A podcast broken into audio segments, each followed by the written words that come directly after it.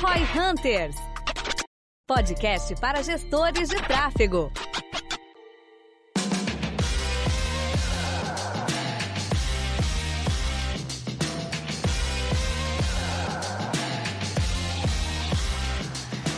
Como que nós conseguimos pegar um supermercado de bairro, colocá-lo num e-commerce e sair do zero aos 60 mil de faturamento em apenas ali 60 dias? É um dos segmentos mais tradicionais da economia, até sinceramente a gente tinha pouco contato com o setor, era um dos que menos dava bola, vamos dizer assim, para ações de marketing digital, mas nesse universo que a gente tem vivido atualmente, aí todo mundo tá olhando um pouquinho o marketing digital vamos desvendar um pouco de como a gente conseguiu chegar nesses early stages ainda, né, resultados iniciais, num período muito curto, que tem uma certa representatividade no faturamento mensal desse supermercado. Volta aquela frase que a gente falou alguns vários episódios atrás de que o maior agente de transformação digital da década é o Covid-19, né? Tipo, o supermercado, que é o tipo de negócio que quase nunca faz marketing digital, começou a fazer. Na verdade, ele se viu forçado a fazer, né? Porque ou faz ou, cara, você vai pra irrelevância no atual cenário que a galera não tá saindo de casa. Eu só espero que isso continue. Mas fala aí, tipo, vocês fizeram e-commerce próprio? Vocês fizeram via app? Como é que foi? Que quando eu penso supermercado, cara, na minha cabeça vem sempre, ah, colocaram na RAP e fizeram tráfego pra RAP, por exemplo. Sim. Não, é, é até só um detalhe sobre isso, antes de tu entrar em detalhe, claro, claro. porque a cliente lá, ela já tinha tentado fazer alguma coisa de marketing digital, é supermercado empresa familiar, normalmente, mas ela tinha sido desacreditada. E aí ela botava fé que daria certo, ela, no Covid deram aí o aval pra ela poder jogar, e ela ficou bem satisfeita porque conseguiu provar que dava certo, né? E aí como que a gente fez dar certo aqui? Não, basicamente, cara, a gente fez um e-commerce, não é RAP nem nada do gênero, é um e-commerce normal, e aí até para ser bem, bem sincero Qual também,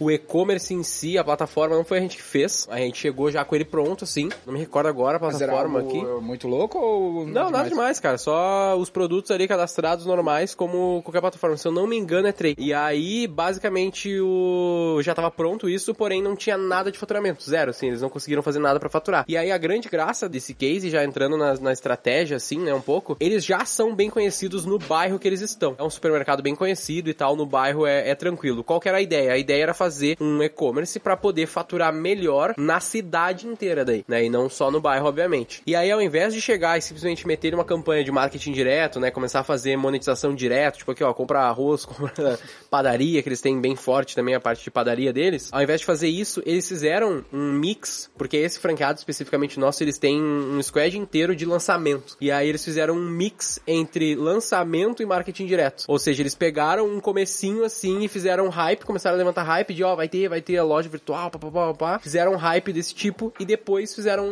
a, as campanhas de marketing direto. Tipo uma aquisição e monetização, basicamente. Mas que tipo de produto que vendeu? Boa pergunta. É, não sabe. Eu não sei exatamente os produtos que venderam aqui. O que, que, que vende no supermercado?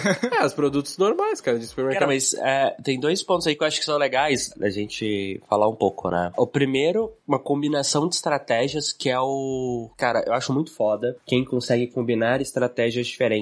Porque o que eu mais vejo no marketing digital é aquela pessoa que faz uma coisa, só sabe fazer uma coisa. Só sei fazer lançamento. Ah, só sei fazer esse tipo aqui. Só sei fazer Instagram. Só sei fazer Facebook. Então, quem consegue fazer múltiplas... É, tem skills, né, para fazer múltiplas estratégias. Mais do que isso, consegue combinar elas, na minha visão tem uma vantagem, assim, cara, clara e óbvia é, de conseguir melhores resultados, né? Porque senão aquilo que o Daniel falou na dele, eu falo na minha, o Gabriel também, cara, tudo que você faz uma hora vai parar de funcionar. É, assim, todo canal uma hora ele vai exaurir, toda estratégia uma hora, né, aquele ganho que você tem nela, porque você é uma das poucas pessoas fazendo bem, o mercado vai aprender a fazer bem. Então, por definição, tudo que você faz hoje que dá resultado, vai parar de dar resultado em algum momento. Isso do ponto de vista de marketing e aquisição, pelo menos, tá? Existem setores da empresa que, por exemplo, gerir bem o negócio nunca vai deixar de funcionar. Sempre vai ser bom gerir bem. Mas do ponto de vista de marketing e aquisição, tudo vai parar de funcionar. Então, se você é aquela pessoa que só sabe fazer uma coisa bem, meio que assim, você tem prazo de validade. Você pode até não saber esse prazo, mas você tem. Então, muito legal combinar as coisas, especialmente lançamento, que as estratégias de lançamento todo mundo usa só em marketing digital e adaptando. Dá para fazer em físico? Bom, esse case prova, né? Isso é legal. Então, eu queria falar um pouquinho disso aí, que vocês falassem um pouco a visão de vocês. E dois, cara, minha experiência com negócios tradicionais, físicos, quando eles vão pro online, é você chega e por mais que você deu sorte de já ter o e-commerce montado e aparentemente uma plataforma legal, não foi uma porcaria e tudo, mas geralmente tracking e rastreio, tá, tipo, tá tudo errado. Não tem um Google Analytics configurado. Como é que, que, que vocês encontraram lá? Primeiro, até esse lance do lançamento, a gente normalmente fala que o lançamento, na real, ele vem de outras indústrias, né? A, a gente, marketeiro digital, que inventou esse lance de trazer para esse universo. Por exemplo, o cinema. O cinema faz um lançamento para todo filme, né? Que tem ali o pré-lançamento, via trailer, fica fazendo hype, aí tem um período curto para consumir, senão ele vai sair do ar, tu não vai ter a chance mais de consumir, ele faz aquele volume de vendas muito rápido. Outro exemplo é Black Friday. Black Friday é basicamente um lançamento, fica fazendo hype, aí chega lá e faz a venda. Eu tava lendo o livro do Alibaba e eles fazem muito flash sales, que eles chamam lá, que é, cara, lançamento. Campanhas que vão ter hype, hype, hype, vende por um período curto de tempo e eras isso. Então isso é um recurso que pouca gente utiliza. Tem alguns playbooks de varejo que a gente tem que tem flash sale mensal. Todo mês tem que ter algum tipo de campanha de lançamento, de Black Friday desse estilo, né, de flash sale, para conseguir usar todos as, os artifícios que fazem isso dar certo. Eu falei exatamente isso lá no nosso, no nosso vídeo de case que a gente gravou sobre esse, esse caso específico aí, de que no fim das contas o lançamento não é uma estratégia nova do Eric Rocha, ou sei lá, de alguém assim, né? É uma uhum. coisa super velha que também pode ser utilizado em vários outros tipos de negócio. Eu também trago aquela lembrança daquele, daquela academia que a gente trabalhava, Biophysic, na época, né? Que a gente fez o lançamento de unidade deles. Uma... Fez pra Labs agora também. Fez pra, fez pra Labs, fez também pra essa academia, que essa academia ela foi um case nosso também, né? Que a gente conseguiu colocar antes da academia abrir 700 alunos matriculados. Porque a gente começou a fazer um hype de que, meu, vai abrir, vai ter, vai ser academia foda, bababá, vem cá, te cadastra agora, ah, agora, uma agora, tenda na frente da, da academia Botamos uma, Exatamente, a academia não tava pronta, daí tinha uma tenda na frente e já era. Então, tipo... Nem é era online o, a matrícula, né? Exatamente, não era online também a matrícula. Então, funciona super bem. Nesse caso também funcionou legal. Eu tava dando uma revisada aqui também enquanto vocês falavam. Basicamente, o que eles rodaram de campanhas, cara, foram campanhas de video view e envolvimento para aquisição. Muito. Então, vai ter videozinho, coisas do gênero. E depois monetização. E aí, monetização muito com direto. Pro site. Direto pro site, obviamente. E muito catálogo dentro do uhum. Facebook, funcionando legal. E no Google, eles rodaram... Tu sabe o site do cliente pra gente deixar aí pra galera dar uma olhada? Eu vou, vou descobrir aqui o link. Eu não tenho o link. Porque, porque nos cases a gente sempre tava... faz tudo, tudo fake. É fake não, né? Como é, é o nome? Não, eu não falo. Não... Mas essa cliente é. nos adora aí, eu não teria problema. Acho é, não, exatamente. Eu tô buscando aqui o, o nome Não que certinho. os outros nos odeiem, né, cara? Mas especificamente gosta bastante. Não, é que a gente, é que a gente pra gravar os cases, a gente não, não coloca o nome do cliente porque tem alguns que não querem só aparecer, né? É, tipo assim, tem cara que fica com dúvida de mostrar os dados, essas coisas. É bem comum, né, cara? É, sim. É, pensa que esse cliente aqui a gente mostrou no vídeo todos os dados ali, as campanhas. E quanto que a gente gastou de mídia pra fazer 60k? Cara, foram uns, uns 5, 6 mil. 5, 6 mil? Uhum, mais ah, ou menos isso.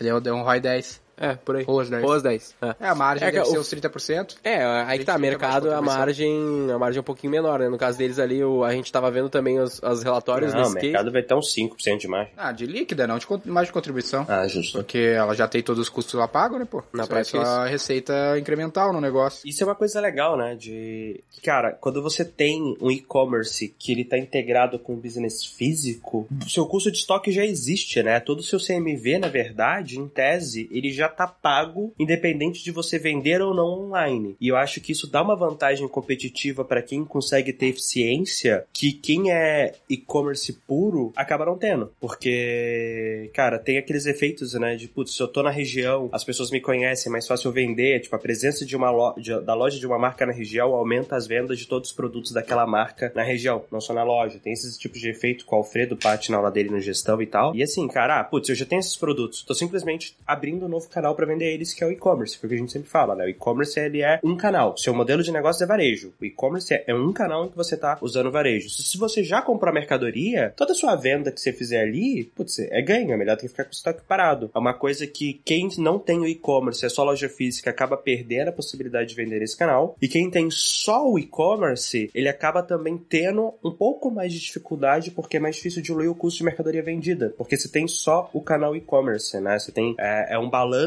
que o que muita gente vê como negativo, dependendo de como você faz, vira positivo. A Magalu, Fred Trajano falou, cara, o sucesso do digital deles veio principalmente porque eles foram dos primeiros a ver a importância de integrar o online e o offline e não tratar como duas coisas separadas, e sim como uma coisa só que trabalha em conjunto. Hoje pode parecer óbvio, para mim quando eu comecei a estudar esse mercado, eu achei óbvio, mas aí estudando mais para trás, eu vi que, cara, não foi óbvio. Me pareceu ser porque eu peguei uma ideia já um pouco mais construída. Quem realmente criou esse negócio lá atrás foi batendo cabeça. Era muito comum as empresas dividirem quase que totalmente a operação de e-commerce e a operação offline delas. Integrar, cara, te dá uma vantagem, uma alavanca de crescimento, de diluição de custo, distribuição que é, é game changer. Um lance que eu vi aqui, ó, é 25% de margem bruta em supermercado, então com 60 mil daria uns 25% de margem, então com 60 mil daria uns 15 mil de margem, seria um ROI 3, se ele investiu 5, 6 mil. Já é um, já é um número bom para escalar, tanto que a gente comenta ali no, no vídeo também, conversei com o pessoal, e eles comentaram que já estão escalando a verba também, é obviamente que de pouquinho em pouquinho, no caso ali, como a verba era um pouco menor, eles já dobraram o orçamento pro próximo mês ali, então é um, um processo que conseguir manter esse resultado, perder pouco, perder pouca performance. Dá pra ir seguir aumentando, certamente. E aí falando do que o João comentou ali, né, da, da estrutura, traqueamento é um baita problema mesmo, né, tipo, eu tava vendo ali nas campanhas, a gente viu que tinha uns probleminhas de traqueamento ainda, não tava 100%, mas todos esses números que a gente pega, a gente sempre dá um double check olhando direto na plataforma, né? Tipo, a gente não confia só no que a na plataforma do cliente, no caso, né? A gente não confia só no que o Facebook ou no que o Analytics ou no que o Google nos entrega, porque tem que ter aquele double check, porque sempre tem uma diferença, né? Tem a questão também da atribuição e tal, que tu até comentou isso em outro episódio. Aí um tema legal, a gente já fez podcast sobre isso. Sobre atribuição ou sobre traqueamento? Sobre atribuição e analisar o resultado de plataforma. Não, sobre atribuição eu tenho certeza que não. Cara, então vamos falar disso num episódio, porque é uma coisa que,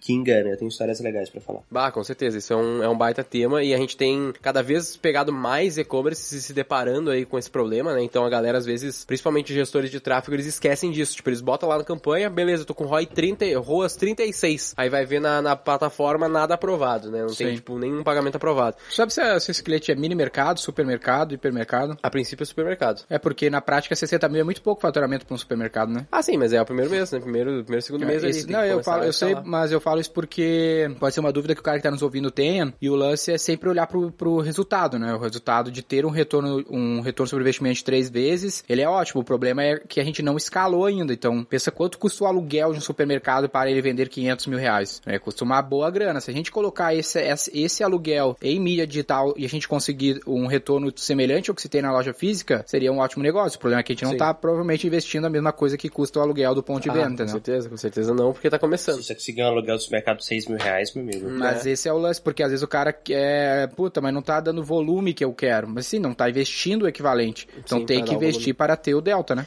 Com certeza. É, e aí nesse cliente aí a gente tem um traqueamento até que bom ali, né? Porque no fim das contas a gente pegou o e-commerce e já deu uma revisada nisso. Ainda não tá 100% porque tem um tem detalhes sempre ali quando tu começa a rodar, tu começa a ver uns probleminhas, mas de fato é um, é um baita problema assim, se não for adereçado logo, tu acaba tendo números muito muito pouco claros, né? Porque apesar da ferramenta não te entregar o número exato ou o número perfeito, vamos dizer assim, ela usa o número para se otimizar. Então, se o número tá errado, ela vai se otimizar de maneira errada também. Né? Então, o traqueamento é super importante aí para todos os negócios, mas especialmente para e-commerces desse tipo aí, se tu não tem o traqueamento, para e-commerces no geral, se tu não tem o traqueamento redondinho também é um baita de um problema, né? Uma coisa agora que eu tô pensando, que eu acho que vocês não falaram. E target de público? Vocês focaram geolocalizado no bairro? Como é que foi isso aí? Geolocalizado na cidade, não tem grandes segmentações assim, muito mirabolantes, porque o produto é simples, mas a é geolocalização né? foi o principal. Ele tem que rodar dentro do bairro, porque, lembrei um detalhe, eles têm uma promessa muito forte, e aí entra a última pauta que eu quero falar, que é que eles têm uma promessa muito, muito forte da entrega. Hum. Tipo, a entrega dele, eu não sei outros, não tenho agora um benchmarking para outros uh, e-commerces de supermercado, mas a entrega deles é em até 24 horas. Hum. E isso era o principal argumento, assim, meu, e até um dia a gente vai te entregar. E aí ah, eles, eles não estavam esperando por esse começo legal bom, com vendas, né? Eles estavam esperando para teste, uhum. teste, pouquinha vendinha e tal. Mas como eles começaram a ter muita venda logo de cara, ele, os donos da porra do supermercado tiveram que ir lá entregar, tá ligado? Uhum. Então eles tiveram que ir lá, sair para entregar e tal. E aí entra duas questões, né? Primeiro, a oferta. Então não foi só mais um supermercado de tentando preço, vender né? e batendo em preço, mas sim, pô, bateram muito na, na questão da entrega, que era um Conveniência, né? No fim das contas, a pessoa tá comprando conveniência. Exatamente. E também é o envolvimento do stakeholder no projeto. A gente falou disso algumas vezes aqui, lá no cases, a maior parte dos cases que estão chegando para mim tem esse ponto em ponto chave assim, que é o stakeholder tá envolvido, tipo, ele tá engajado, tá ligado? Uhum. Ele quer, ele, ele vai lá e entrega a ele mesmo se precisar e foda-se. E a gente só vendeu com, com e-commerce ou a gente fez alguma outra forma? Não, nesse caso foi o foco 100% no e-commerce. Não, até onde eu vi ele não tem, não tá rodando nada de tipo mensagem e coisas do gênero assim, só e-commerce. Assim, tem duas coisas aí, né? A primeira é que, cara, quando aquilo, a, a pessoa se envolve, transforma aquilo no negócio da vida dela, sempre dá mais resultado. Todo business que eu vejo dando resultado pra. Cara, tem business. Se você olhar o business puramente, tira as pessoas, olha a proposta de valor, o modelo, você fala, é uma bosta. Só que a pessoa transforma aquilo no propósito de vida dela. E, mano, e consegue tirar resultado pra caramba. Então, assim, acho isso impressionante. Aí, para mim, me parece que é o case. O stakeholder tá envolvido, gerar mais resultado. É uma coisa que eu aprendi a ver que, cara, é natural. Você pode até conseguir um bom resultado sem os principais stakeholders estarem ali presentes e fazendo, mas quando eles se envolvem, cara, se alavanca muito o resultado, de modo geral, né, do negócio. E a segunda é a curiosidade dos mercados, né? Se você oferece entrega 24 horas em São Paulo, eu vou te xingar. Eu quero entrega em, tipo assim... 3 segundos. Mesmo dia para compra grande e dependendo de qual for... Isso para supermercado, tá? Especificamente. Compra grande, cara, mesmo dia, a não sei que eu esteja comprando, sei lá, 7 da noite, aí beleza, eu aceito no outro dia de manhã. Se for uma compra pequena, entregue em de 30 minutos a uma hora. E aí, a 24 horas ser uma promessa forte é, tipo, é um pouco engraçado, né? Entender a peculiaridade de cada mercado. É, cada região, esse é o lance que a gente sempre bate, porque event boa parte das pessoas que estão nos ouvindo provavelmente tem algum local menor e tudo mais, então não precisa grandes esforços para ter uma, uma solução interessante para aquele mercado. Exatamente. Eu encontrei aqui o, o site, o pessoal me mandou o link certinho. É sãojorgedelivery.com.br, então se quiser dar uma assistida lá. E eu menti, não é Trey, é loja integrada. Pessoalmente, os, é, o Alfredo patrocina aí, nós aí. patrocina nós, tá lá, loja integrada, bombando. Então funciona super bem. E aí eles vendem aqui, né, dando uma olhada, tipo, meu, suco de laranja, cachaça camelinho, pizza Nada demais. de É, tipo, meu, supermercado, tá ligado? É que eu, eu, pensei que tinha, sei lá, uns kits que a pessoa comprar, mas a pessoa tá botando cada item no carrinho. Pelo que a gente viu, o ticket médio também foi bem alto, assim, foi ali de 100 a 200 reais o ticket médio. Então a galera tá fazendo tipo o rancho ali do, do mês ou da semana, dependendo do ponto de vista, né? Então, aparentemente sim, a galera tá comprando bastante coisa. Tipo, o cara não vai vir aqui pra comprar um açúcar, tá ligado? O cara vai comprar, fazer um kitzinho. E essa entrega em um dia útil, ela é para pedidos de no mínimo 50 reais. É. Então tem esse detalhe aí também que é importante, mas... E o frete grátis? Não parece grátis, não diz grátis. É, porque deve ser uma taxa única, né? Porque isso é só pra mesma cidade. É, deve ser, deve ser uma taxa única. Bastante pizza, pelo jeito, um forte deles aqui, aparentemente. E esse WhatsApp aqui, tu sabe quem atende? Provavelmente alguém... Eles devem ter alguém específico dentro do mercado para atender. A gente não falou muito disso no, no, outro momento, até não, não foi trazido como um grande ponto, assim. Mas quando tu clica aqui, vai pra um WhatsApp Business do supermercado mesmo. Bem montadinho também, né? Login e tal. Muito bom. É, Muito cara, uma loja integrada, tu bota online muito rápido. O grande drama é tu não vai ter integração de estoque, né? Então, hum. esse, esses, esses produtos devem ser produtos que são, de fato, produtos que eles têm muito giro, eles têm muito estoque, porque em outros casos, ferraria, né? Se fosse pra integrar a escola já física, eles não falaram de problema de quebra, assim, de vender e não ter? Não tiveram porque, ainda. Porque, tipo, o produto deles eu acho que não, não é tipo calçado que tu ah, que nem vendeu 34 e fudeu. fudeu aí eu não tenho 34. Vendeu queijo, queijo tu tem, né, cara?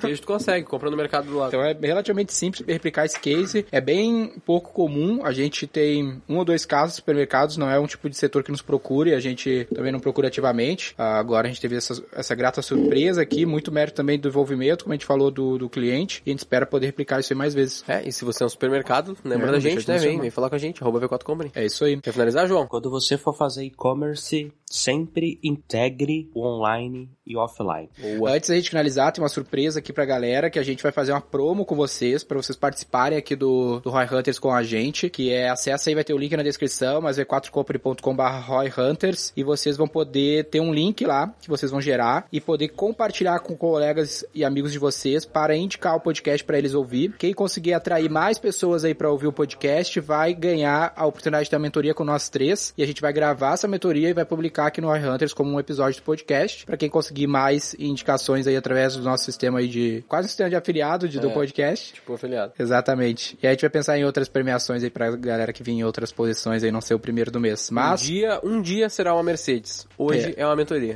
Começa com M os dois, né? e até o final do mês de... Nós estamos em agosto, até o final do mês de setembro, então, pessoal. Beleza? Lembrando também que se você pode seguir a gente no arroba V4 Company, a gente posta lá conteúdo todos os dias, literalmente, talvez domingo ali a gente né, dá uma segurada, que domingo é domingo, mas, mas, normalmente a gente posta todos os dias. E também seguir o arroba João Vitor aí, que tá sempre presente com a gente com seus uh, belíssimos apontamentos, como diz o nosso colega Daniel, agora muito fala belíssimo. E a gente vai estar tá absolutamente atento e aceitando também sugestões. A gente sempre aceita sugestões. O pessoal manda pouco, pelo menos para mim, eu recebo super pouco ali, eu abro umas caixinhas eventualmente. Também não sou um cara muito bombado ainda, mas recebo poucas sugestões, então, por favor, mandem as suas sempre que possível. Eu sou o Guilherme Lippert, Equity Partner da V4 Company. Sou o Daniel Lippert, fundador da V4 Company. E o nosso negócio é vender o seu. Para saber mais sobre como a V4 pode ajudar o seu negócio, ou você que é profissional de marketing digital e quer saber como ser nosso parceiro, acesse v4company.com e saiba mais. Edição Noise Wise.